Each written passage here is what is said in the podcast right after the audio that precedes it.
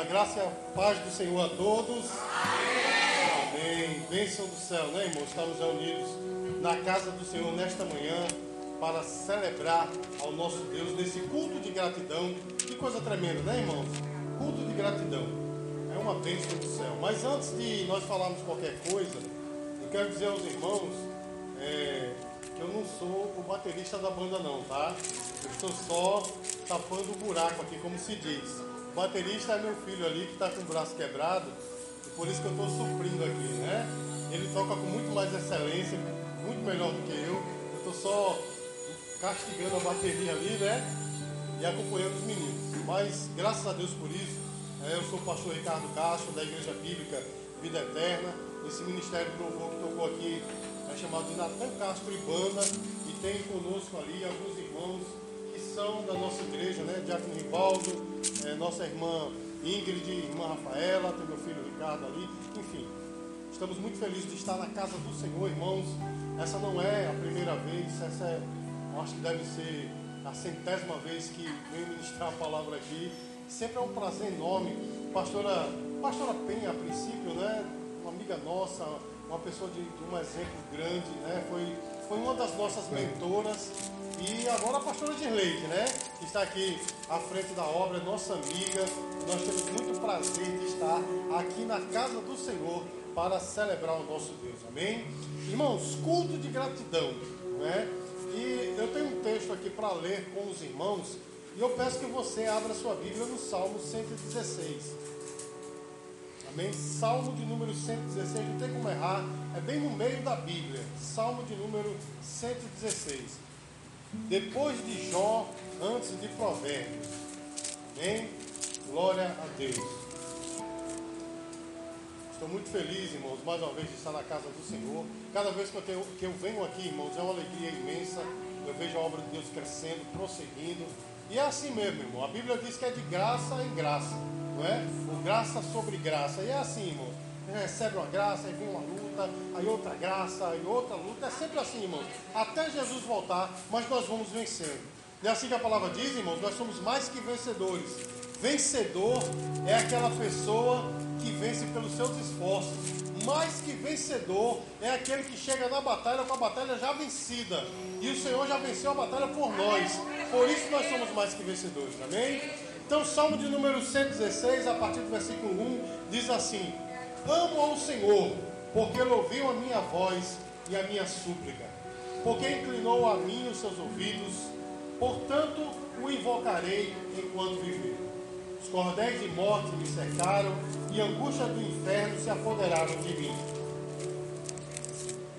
Encontrei aperto e tristeza.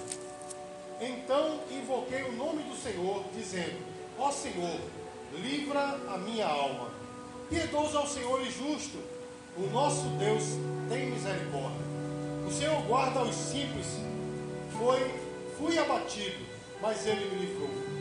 Volta minha alma para o teu repouso, pois o Senhor te fez bem. Porque tu livraste a minha alma da morte, os meus olhos das lágrimas, os meus pés da queda. Andarei perante a face do Senhor na terra dos viventes. Criei, por isso falei. Estive aflito. Dizia na minha pressa: Todos os homens são mentirosos. Que darei ao Senhor por todos os benefícios que me tem feito? Tomarei o cálice da salvação, invocarei o nome do Senhor. Pagarei os meus votos ao Senhor, agora, na presença de todo o seu povo. Preciosa é a vista do Senhor a morte dos seus santos. Ó Senhor, deveras sou teu servo, sou teu servo, filho da tua serva soltaste as minhas ataduras. Oferecer-te-ei sacrifícios de louvor e invocarei o nome do Senhor. Pagarei os meus votos ao Senhor na presença de todo o povo, nos atos da casa do Senhor, no meio de ti, ó Jerusalém. Louvarei ao Senhor. Irmãos, eu vou ler novamente o versículo 12, amém, e o 13 Logo depois que eu ler, eu peço que a igreja repita, amém? Quem vai repetir, diga assim: Eu vou repetir. Eu vou repetir. Então vai ficar bonito. Versículo 12 diz assim: Que darei eu ao Senhor por todos os benefícios que me tem feito? Tomarei o cálice da salvação e invocarei o nome do Senhor. A igreja. Amém, meus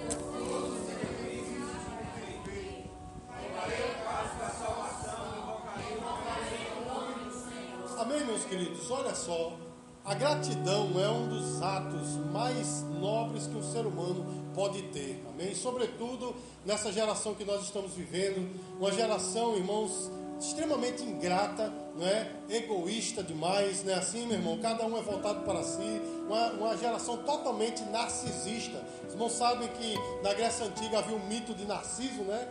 Que ele se achava tão bonito que no dia que ele se viu refletido nas águas de um rio. Ele ficou por tanto tempo apaixonado por si mesmo que ele morreu ali de fome à beira do rio, que ele não conseguia sair de perto né, daquela imagem de si mesmo. A nossa geração é assim, meu irmão. As pessoas se contemplam, não é, irmãos? As pessoas se amam a tal ponto, meus queridos, de desprezar os outros. E por isso, meus queridos, as pessoas são extremamente ingratas. Né? E pessoas que chegam até as raias da, da má educação, quando a gente faz alguma coisa por elas, né? elas passam batido, não agradecem. Recentemente, meus queridos, eu ia saindo de casa e um rapaz ia saindo do carro, parado quase na frente da minha casa, aí disse assim: é, Me diga uma coisa, onde é a casa de não sei quem? Aí eu disse: Bom, eu não sei, mas tem uma pessoa com o nome. Antes de eu falar, o cabral foi descendo a rua, nem agradeceu, nem olhou para trás. E eu fiquei com a mão assim, né, apontando, eu digo, deixa eu falar, né? As pessoas são assim, né, irmãos, ingratos, mal educadas. E pior de tudo, meu irmão, isso se reflete, reflete também com nossa relação com Deus. As pessoas são ingratas a Deus, né? Porque acham que Deus ele ele ele tem que nos dar alguma coisa, Ele nos deve alguma coisa. Não é assim, meu irmão? É com isso que as pessoas dizem: não, é decreto que Deus faz, Deus honra a tua fé. Meu irmão, se Deus não quiser fazer, você pode fazer campanha, jejum, orar horas e horas a fio, se agarrar nesse, nessa pilastra aí horas, né? E vou, vou arrancar se Deus não me der, meu irmão, Deus não vai dar se Ele não quiser. Não é assim, meus queridos? Porque soberano é Ele não nós. Os irmãos entendem, meus queridos? E nós temos que ser gratos a Deus porque não merecemos nada, como a pastora Girlande disse nessa manhã. O que nós merecemos de Deus é castigo e condenação. Sabe por quê, meus queridos? Está na palavra: o salário do pecado é a morte. Romanos 6, 23, não é assim? Mas a Bíblia diz, meus queridos, que em vez dele nos dar a morte, ele nos deu a sua graça, ele nos deu a sua vida. Isso é misericórdia de Deus para conosco. E devemos ser gratos, meus queridos. Certa vez eu estava conversando com um homem de Deus e ele disse assim para mim, Pastor Ricardo: se eu não tivesse mais nada nessa vida, mesmo assim seria grato, porque ele me salvou. E eu vi verdade nas palavras daquele homem, porque de fato é assim, meus queridos. Tudo que nós recebemos a mais é um acréscimo da graça, porque Ele já nos deu a salvação, Ele já nos deu da sua graça e temos que ser gratos. Mas, sobretudo, meus queridos, nós temos que entender, meus amados, que nós somos abençoados todos os dias. A Bíblia diz lá em Lamentações capítulo 3, a partir do versículo 22, que as misericórdias do Senhor se renovam a cada manhã. Não é assim, meus queridos? Cada dia que eu e você acordamos, as misericórdias do Senhor estão se resolvendo para nós. É um novo mover de Deus na, nova, na nossa vida, é um novo jeito de Deus agir, é uma nova maneira dele trabalhar conosco. Temos que ser gratos. Nós temos amigos, nós temos famílias, nós temos roupa para vestir. Não é assim, irmãos? Nós temos comida para comer. Não é assim, meus queridos? Temos que ser gratos a Deus. Sobretudo, Deus nos deu a sua igreja, que é o seu corpo, da qual nós não apenas assistimos cultos, mas nós participamos, fazemos parte do corpo de Cristo. Meus amados, nós temos que ser gratos. E a Bíblia diz até que nós temos que ser gratos pelas provações e pelas lutas. Não é assim que diz a palavra? O nosso irmão Pedro, na sua epístola, na sua primeira epístola, diz que nós temos que ser gratos pelas provações e as lutas, porque elas são como que fogo que purifica o ouro. Você não sabe que quando o ouro é retirado da terra, ele não vem puro, ele vem impuro, misturado com outros metais, mas quando passa pelo fogo em temperatura alta, ele se torna o metal nobre que é. Assim somos nós, meus queridos, ao passarmos pelas lutas, pelas provações, temos que ser gratos porque as provações e as lutas, elas são o trabalhar de Deus, o fogo de Deus para nos purificar. Você pode dizer glória a Deus por isso? É por isso que o apóstolo Paulo diz lá em Romanos capítulo 8, versículo 28 é um texto que eu gosto muito, sinto muito lá na nossa igreja. Tudo coopera para o bem daqueles que amam a Deus, daqueles que são chamados segundo o seu propósito. A Bíblia não diz as coisas boas cooperam, não. Paulo disse: tudo coopera, coisas boas e coisas ruins são para o nosso bem. Amém, queridos?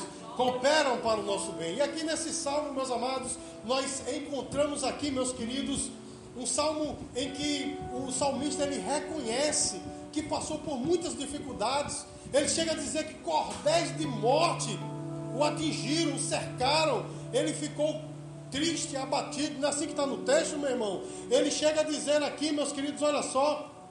Porque tu livraste, versículo 8, a minha alma da morte, os meus olhos das lágrimas e meus pés da queda.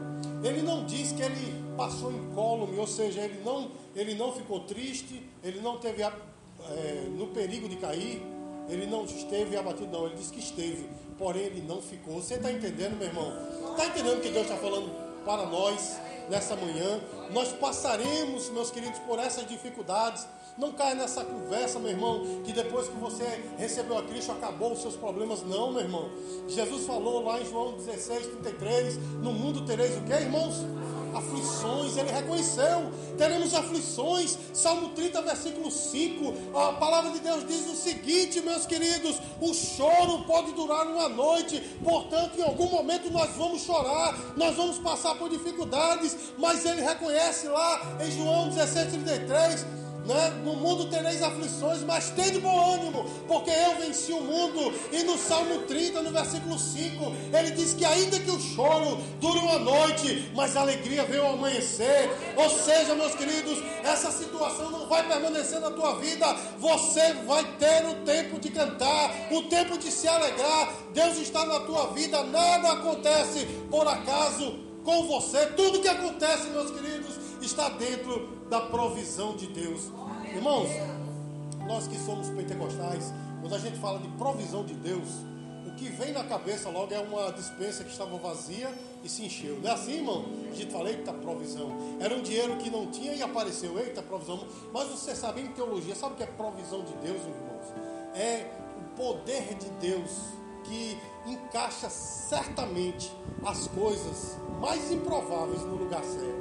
Você está entendendo, irmãos? É quando, por exemplo, Deus chega para um profeta e diz: Vai lá e unge uma criança de 14 anos como rei de Israel. É loucura, não é, irmãos? Mas Deus encaixou direitinho 40 anos depois estava lá Davi na sua posição, tomando posse da palavra. Você está entendendo, meu irmão? Provisão de Deus é alguém, por exemplo, que foi rejeitado pela família, foi vendido como escravo, foi acusado de tentativa de estupro, mas depois Deus encaixa direitinho e esse homem torna-se governador do Egito para salvar a vida daqueles que tentaram matá-lo. Isso é provisão de Deus, meus queridos. E eu quero dizer para você nesta manhã, talvez você não esteja entendendo a tua situação atual, mas por que, Senhor, está tudo fora do lugar? Parece que nada está se encaixando, meu irmão. Confia, porque a provisão de Deus vai encaixar tudo no lugar certo, no momento certo. Basta você crer, como fez o salmista. O salmista disse aqui: crie, logo falei. Amém, queridos? Ou seja, ele creu, falou besteira, ele disse: fiquei triste, fiquei abatido, porém eu creio num Deus que pode me dar a vitória. Então nessa manhã eu digo para você, meus queridos, seja grato. Ainda que a luta apareça, eu sei que é difícil, eu sei que não é fácil passar por dificuldade, não é? Mas ainda que a luta surja, ainda que dificuldades apareçam, louve a Deus, porque Deus está no controle. Agora nós temos que crer, meus amados, porque nós somos uma geração tão imediatista que a gente quer as bênçãos de Deus para ontem, não é verdade? Quando a gente vê assim, olha, Deus prometeu água, ah, Deus, eu quero agora, não é? Eu costumo dizer lá na igreja, irmãos, olha só que exemplo tremendo. Quando você está diante de um elevador, quantas vezes você aperta no botão do elevador? Quantas vezes? Quantas vezes? Né? Você fica lá, apertou uma, duas, três, quatro. Não vem, meu irmão, não adianta apertar, só vai chegar no momento. Não é assim, meus queridos? Do mesmo jeito é Deus conosco. Não adianta, meu irmão. É só no tempo certo. Amém, queridos? Atos capítulo 1, versículo 7, o Senhor disse aos seus discípulos: não vos compete saber tempos e épocas que o Pai reservou pela sua própria autoridade. Meus queridos, o tempo é dele. Então, no tempo certo, Deus vai nos abençoar. No tempo certo, Deus vai fazer. Cabe a nós confiarmos. Amém, queridos? E aqui no Salmo Salmista, ele reconhece uma coisa tremenda. Ele diz no versículo 12: Que darei ao Senhor por todos os benefícios que tem feito a mim. Meus queridos, nós não podemos dar nada a Deus, porque Deus é completo, Ele não precisa de nada. Você está entendendo, irmãos? Bobo é aquele que acha que pode dar alguma coisa a Deus. Ah, eu vou fazer isso porque eu vou dar ao Senhor, meu irmão. Claro, nós oferecemos as coisas a Deus, isso é lógico, mas Deus não precisa de nada. Você está entendendo, meu irmão? Ele é completo. Ele não precisa do nosso louvor. Uma vez eu vi um ministro louvor dizer uma coisa que me chocou. Ele disse assim: Deus se alimenta do nosso louvor. Meus queridos, que besteira. Deus não se alimenta de nada, Ele não precisa disso. Ele não precisa do teu louvor. Ele, ele, ele, ele ama o teu louvor, Ele gosta de ouvir, mas Ele não precisa. Os irmãos estão entendendo, meu irmão? Porque Ele é completo. Agora nós precisamos louvá-lo. Nós precisamos abrir a nossa boca e oferecer a Ele, como diz aqui no Salmo, sacrifícios de louvor. Você está entendendo, irmãos? Então Deus não é completo, o salmista, Deus é completo, aliás, Deus não precisa de nada. O salmista diz: Que darei ao Senhor? Ele reconhece: Eu não posso dar nada. Você não pode dar nada, meu irmão. Muitas vezes a gente não entende a graça, não é verdade, meus queridos? Porque o que é graça, meu irmão? Graça é justamente aquilo que a gente não merece, mas recebe. Deus te deu a salvação não porque você merecia, não porque você era bonitinho ou bonitinha, ou o melhor de todos, não, meu irmão porque a graça lhe foi dada sem você e eu merecermos. Você está entendendo o que eu estou falando, irmãos? E às vezes a gente não entende, a gente acha que as coisas acontecem porque eu fiz alguma coisa. Não aconteceu porque eu fiz determinada coisa, porque eu orei, porque eu participei daquela campanha. Meu irmão, Deus fez pela infinita misericórdia dele. Voltando a dizer, se ele não quiser dar, irmãos, não, não adianta. Você vai, vai chorar, vai, vai clamar, vai fazer. Meu irmão, é por isso que o nosso irmão João, lá na sua primeira epístola, capítulo 1, desculpa, primeira epístola, capítulo 5, versículo 14. Ele diz assim: E esta é a confiança que temos nele, que se pedimos alguma coisa, segundo a sua vontade, ele nos ouve. Meu irmão, não adianta. Se você pedir algo que não for da vontade dele, não adianta. Você não consegue manipulá-lo, porque ele é soberano, ele só vai te dar aquilo que você o que Ele quer te dar. Amém, queridos? Aquilo que talvez você nem queira, mas Ele quer te dar e você vai receber. Você está entendendo, irmãos? A gente não entende a graça. A gente acha que é por nossa causa. Não, aquela pessoa recebeu Jesus porque eu fui lá, eu passei, né, pulei montes, né, passei por debaixo de cercas, eu atravessei rio para ganhar aquela vida, meu irmão. Você é só um instrumento. Você está entendendo, meu irmão? Deus quis salvar determinada vida, Deus quis salvar é, determinada pessoa, fazer determinada coisa. Nos usou com certeza, mas não é por nossa causa, é por causa dele. Você está entendendo, irmãos? A gente não entende a graça por causa disso, mas o salmista diz assim: Que darei eu ao Senhor? Irmãos, implícito nessa expressão, nessa pergunta dele, está o seguinte: eu não posso dar nada a Deus. Você está entendendo? A gente oferece a Deus as coisas, claro, mas ele não precisa de nada. Mas ele diz alguma coisa, ele, ele está querendo ser grato a Deus. E olha só, irmãos, escute bem o que eu vou falar. A gratidão, meus queridos, não é só em palavras. A gratidão, ela se reverte em atitude. Você está entendendo, irmão? Porque hoje tem pessoas bem educadas, né? Que a gente faz algo e a pessoa diz assim, muito obrigado. Mas muitas vezes, meu irmão, esse muito obrigado é só de palavras. Não é assim? É só de lábios. Porque o seu coração não está bem, bem grato. Né? Muitas vezes as pessoas fazem assim, até com Deus. As pessoas dizem, Senhor, muito obrigado. Mas é porque isso é convencional, porque está fazendo diante dos outros. Não é assim, irmãos, mas o coração está longe.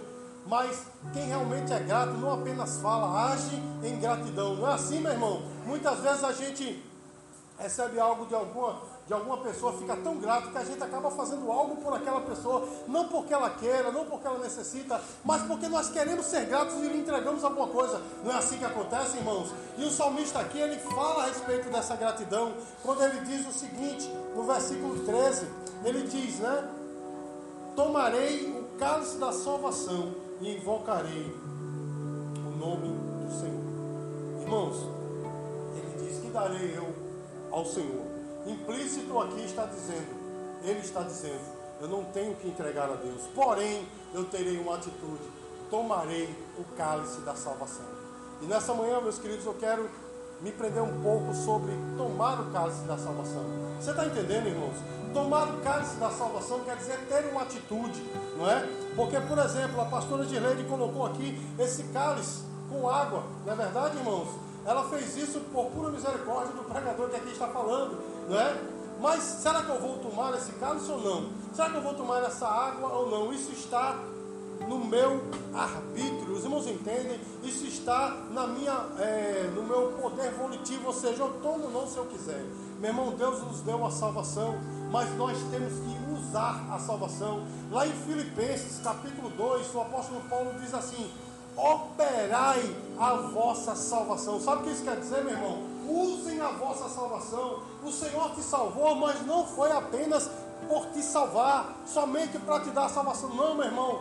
Porque ele, ele mesmo disse: Eu vos escolhi e vos nomeei para que vades e deis fruto e o vosso fruto permaneça. Observe, meus queridos, que ele diz: Eu vos dei um nome, eu vos nomeei. Sabe que nome foi, meu irmão? O nome de cristão, o nome de crente. Agora, sobre você tem o nome de Jesus Cristo. Quem olha para você não vê uma pessoa comum, vê um crente, um cristão, uma pessoa que tem que expressar verdadeiramente o caráter de Cristo. Você está entendendo o que, é que o Senhor está falando para nós? Tomarei o cálice da salvação, não é apenas ter o título, mas é ser de verdade. Ele diz: Eu vos nomeei para que vades e deis, vades e deis fruto, e o vosso fruto permaneça. Ou seja, não é qualquer fruto, não é um fruto perene, não é um fruto que facilmente se estraga, não, meu irmão, é um fruto que permanece. Quando o salmista diz aqui, tomarei o cálice da salvação, é ter essa atitude de ser cristão de verdade, de ser servo de Deus de verdade, não apenas ter um nome. E aí, meus queridos, nós chegamos a um assunto muito interessante, que hoje todo mundo é crente, é ou não é, meu irmão?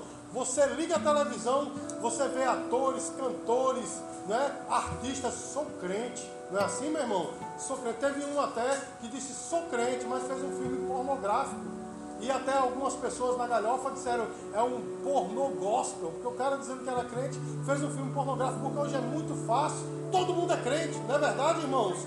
Inclusive, se você hoje, agora, domingo pela manhã, se você chegar num bar e disser assim, quem aqui ama o Senhor? Todo mundo vai dizer, eu, eu amo, não é desse jeito, eu tenho Jesus na minha vida, não é assim, porque estão dessa forma, o mundo está desse jeito, né? O inimigo não podendo com a igreja que juntasse a ela nesse sentido, fazendo com que cada um achasse que porque chama, declara o nome do Senhor, porque canta um hino é crente, mas quem de fato é cristão de verdade?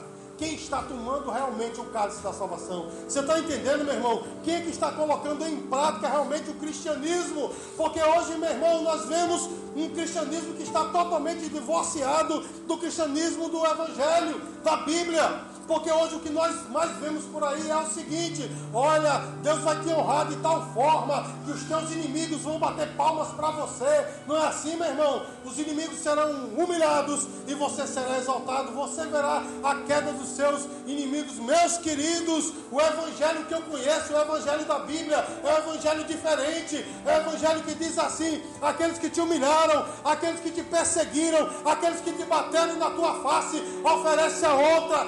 Tiver fome, dá-lhe de comer. Perdoa. Está entendendo, meu irmão? Esse é o evangelho da Bíblia. Mas o que as pessoas estão fazendo, meus queridos, é um evangelho diferente.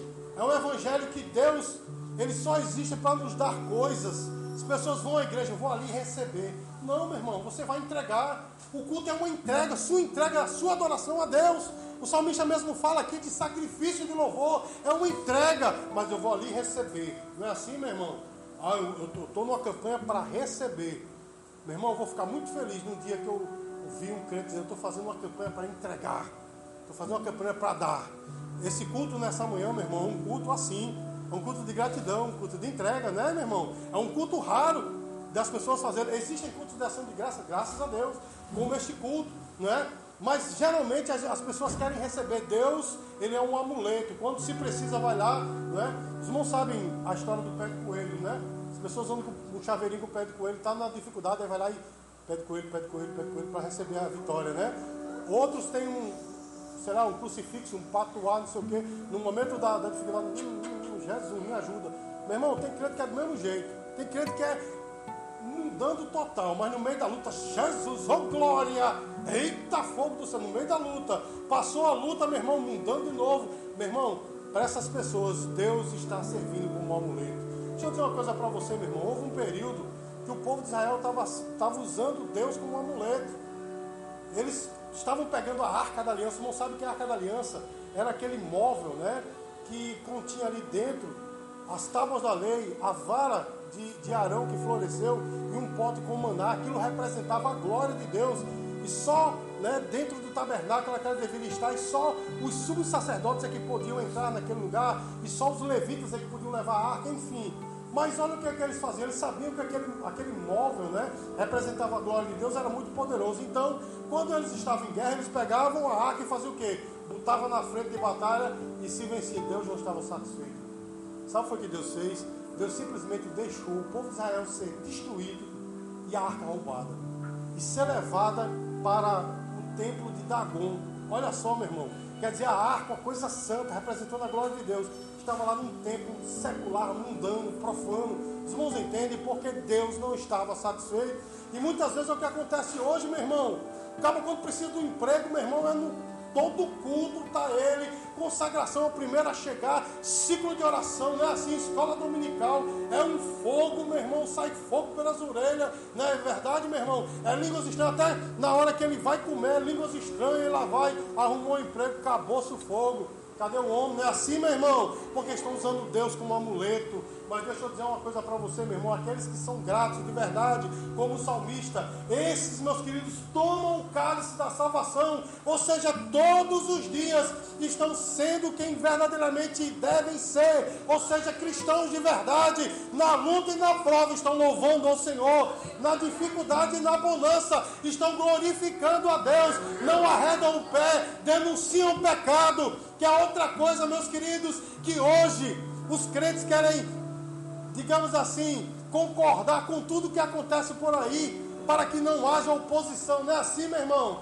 Aí aborto, ah, aborto. Não, meu irmão, quem quiser que faça quiser com seu corpo, homossexualismo, eu posso ser até preso por falar isso aqui, mas a verdade é isso, homossexualismo deixa cada um ser. Meu irmão, cada um é, é o que tem que ser. Porém, irmãos, a Bíblia diz que é abominação ao Senhor. O aborto é um assassinato. Os irmãos entendem? A promiscuidade, meus queridos, é condenada por Deus. Uma vida né, marital com um caso extraconjugal é condenado por Deus. Os irmãos entendem, meus queridos, mas não apenas isso, também ser desonesto no negócio, nos negócios é condenado por Deus. E nós, como cristãos, meu irmão, temos que apontar mesmo, ser voz profética, tomarmos o cálice da salvação e apontarmos o pecado em você. Não precisamos ser aqueles crentes chatos dogmático que condena todo mundo ao inferno. Eu e você não precisamos ser assim, mas nós precisamos ser bíblicos e mostrar a verdade, tomar o cálice da salvação. Você pode dizer glória a Deus, irmãos? Para terminar, o meu tempo já está no fim, mas olha só. Ele chega a dizer aqui, né, oferecerei sacrifícios de louvor, invocarei o nome do Senhor. E duas vezes aqui no Salmo ele diz, pagarei os meus votos perante o povo. Sabe o que isso quer dizer, meu irmão? Responsabilidade. Falou, cumpra.